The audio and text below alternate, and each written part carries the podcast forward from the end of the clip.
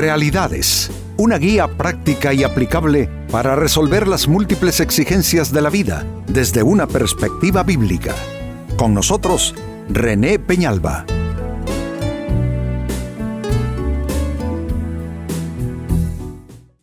Amigos de Realidades, sean todos bienvenidos.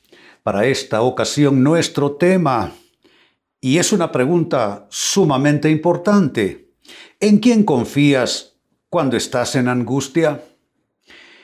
De la angustia no podemos librarnos definitivamente, en esto no hay discusión, pero sucede que en ocasiones, en los momentos más penosos de nuestras vidas, confiamos en las personas menos aconsejables. Y esto solo agrava nuestros dolores, agrava nuestra frustración. De ahí pues que es importante aprender discernir en quién uno confía y en quién uno no debiera confiar. Y la verdad es que por una o dos personas confiables, 20 no confiables. De allí que entonces debemos enfocarnos más bien, diría yo, eh, en pensar en quién eh, no debiéramos confiar, eh, porque es ahí donde puede abundar nuestra, nuestra frustración. Pues con esto tiene que ver nuestro tema. Y el libro de los Proverbios lo dice de una manera muy particular. Proverbios capítulo 25, versículo 19, dice así, como diente roto y pie descoyuntado, mire usted lo que está diciendo, como diente roto y pie descoyuntado es la confianza en el prevaricador en tiempo de angustia es atreverse a confiar en personas absolutamente no confiables. Personas más bien mm, con las que debiéramos poner suficiente distancia para que su influencia nociva no nos alcance. Así es que resulta ser un accidente con que resulte en un diente roto, un diente quebrado eh, o un pie fracturado, Así resulta, dice el texto, confiar en un prevaricador, es decir, en una persona de esas que lleva y trae, que, que, no es una persona sincera, honesta, que tiene doble cara, que tiene dobles motivos. Ahora bien, les decía yo antes, y con este texto de base, por supuesto, que eh, por dos o tres personas confiables que encontramos en nuestras vidas, 20 no son confiables. Significa que de manera abrumadora es más la gente en la que no debiéramos confiar, que abunda, y en relación a las que sí son confiables para nosotros.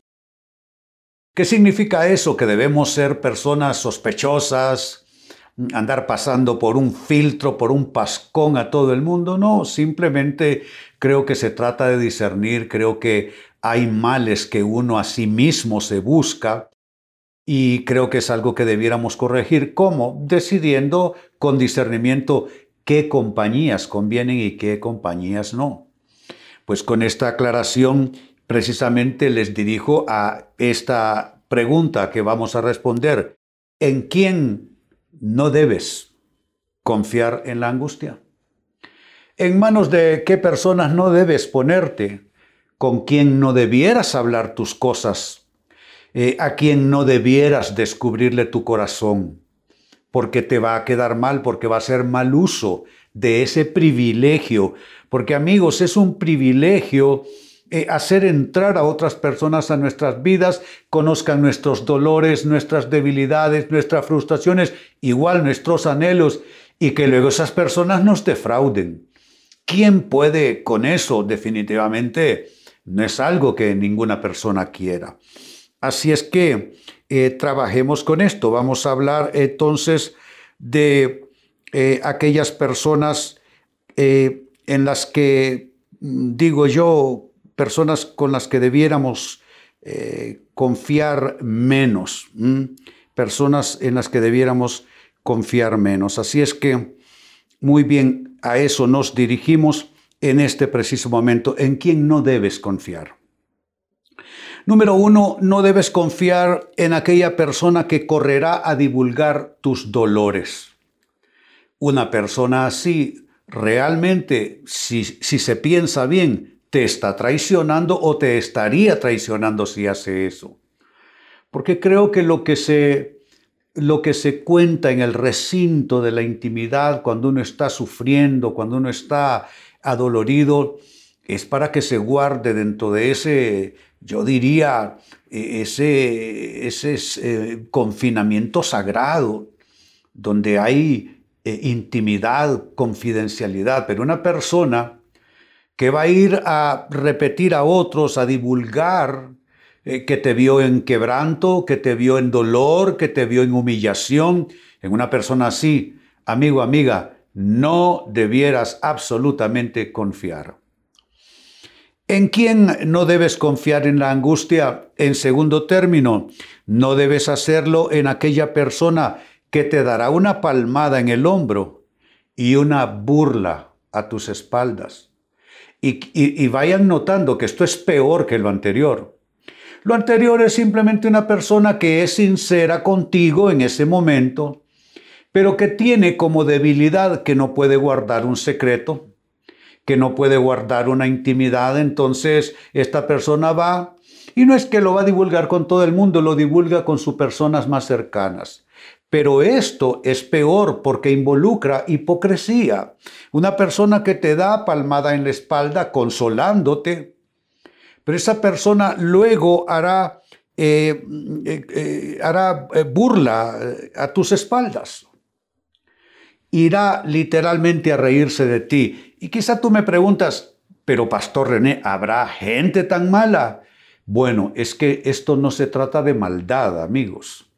Esto se trata de debilidades de carácter, eh, personas que no tienen la, la firmeza de carácter, no tienen la madurez de carácter. Entonces simplemente no pueden guardarse algo, no pueden quedarse con eso y entonces eh, corren y lo divulgan, solo que en este caso con el agravante, que puede ser que se suelten risas alrededor de tu quebranto, de tu llanto, de tu dolor. Y eso, amigos, no es justo para nadie. Entonces, eh, el tema es que a veces es culpa nuestra. Depositar lo nuestro muy íntimo, muy privado, en personas que parece que nos están consolando, pero que allá a nuestras espaldas nos van a hacer objeto de charla alrededor de una mesa, tomando café con otras personas y hablando de que, bueno, por fin vimos a René sufriendo, por fin vimos a Rogelio quebrantado, por fin vimos a Maritza eh, llorando desgarrada, por, por fin vimos a Lucía, etcétera, etcétera, etcétera. Entonces, en gente así, que te da una palmada y luego se burla tus espaldas, no debieras confiar. Número tres, ¿qué más? ¿En quién no debes confiar estando tú en angustia? En quien correrá a exponer tus debilidades. Por supuesto, cuando estamos angustiados aflora nuestra debilidad, que puede ser mal genio, que puede ser eh, las palabras que se sueltan, que son inadecuadas. Eh, aparte de que quebrantados puede ser que alguien que esté ahí cerca tuyo se dé cuenta que tu quebranto tiene que ver con alguna flaqueza tuya eh, dentro del plano de lo moral, con alguna debilidad tuya, y esa persona corra a, exponer tus debilidades, a exponer lo que la Biblia llama eh, tu desnudez. Hay una seria, escuchen bien, hay una seria maldición que se coloca sobre un mal hijo que estando su padre borracho, le estoy hablando de Biblia, estando su padre borracho tirado en medio de la tienda, desnudo, corrió y fue a divulgar la desnudez de su padre con sus hermanos, en lugar de simplemente honrarlo a pesar de lo penoso del momento, honrarlo y cubrir su desnudez. Le fue contado por maldición. Entonces, no crean amigos que quien divulga la desnudez de otra persona eh, correrá así como quien dice sin ninguna clase de retribución. Claro que la tendrá. Pero aunque la tenga, o aunque no la hubiese, tú no debes confiar en una persona que va a, correr a exponer tus debilidades. No, no puede ser, no puede ser. Y cuatro, finalmente la pregunta sigue siendo la misma, ¿en quién no debes confiar estando tú en angustia? No debes confiar en quien solo quiere estar contigo en el momento feliz. Aquí ya no interviene hipocresía, aquí ya no hay maldad, como en el caso, eh, eh, los dos casos anteriores. Quien te da una palmada para luego irse a reír de ti, eso es maldad pura o quien corre a exponer tus debilidades una vez que confiaste tu quebranto, eso es maldad pura. Pero esto es diferente. Es una persona que quiere estar contigo, pero no quiere compartir los otros momentos tuyos. Solo quieren el momento de fiesta, el momento de alegría, el momento de compartir, de, de celebrar, pero ya cuando te miran triste, ya cuando te miran agobiado, ya cuando te miran quebrantado, no se te vuelven a aparecer. Porque, no sé, yo digo que no es maldad, es simplemente personas que no saben cómo lidiar con los dolores ajenos, eh, no saben qué pueden decir, qué pueden hacer. Pues hombre, yo diría que como los amigos de Job, que de entrada estuvieron sentados con él con la boca cerrada, pues hombre, eso cuenta. Es más, déjenme decirles esto. Siempre he aconsejado a los creyentes que cuando van a acercarse, a visitar, a acompañar a alguien que ha perdido a un familiar o a un ser querido, no se pongan a darles discursos mucho menos a preguntarle de qué murió la persona o hablarle de la enfermedad o de pormenores que tienen que ver con el suceso.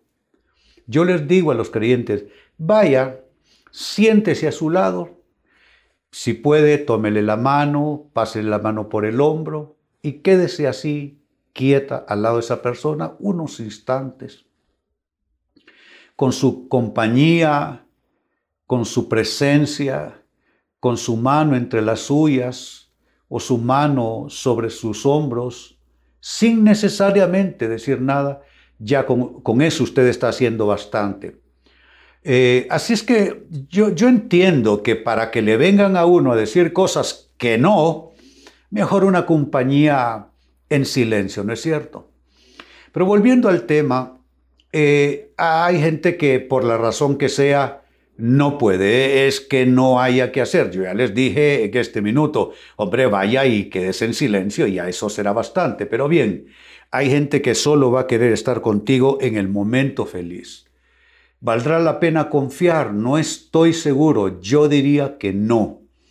Porque necesitas eh, no a una persona que solo quiera departir alegremente contigo, celebrar alegremente contigo, ver un partido de fútbol, sentarse alrededor de la mesa para comer.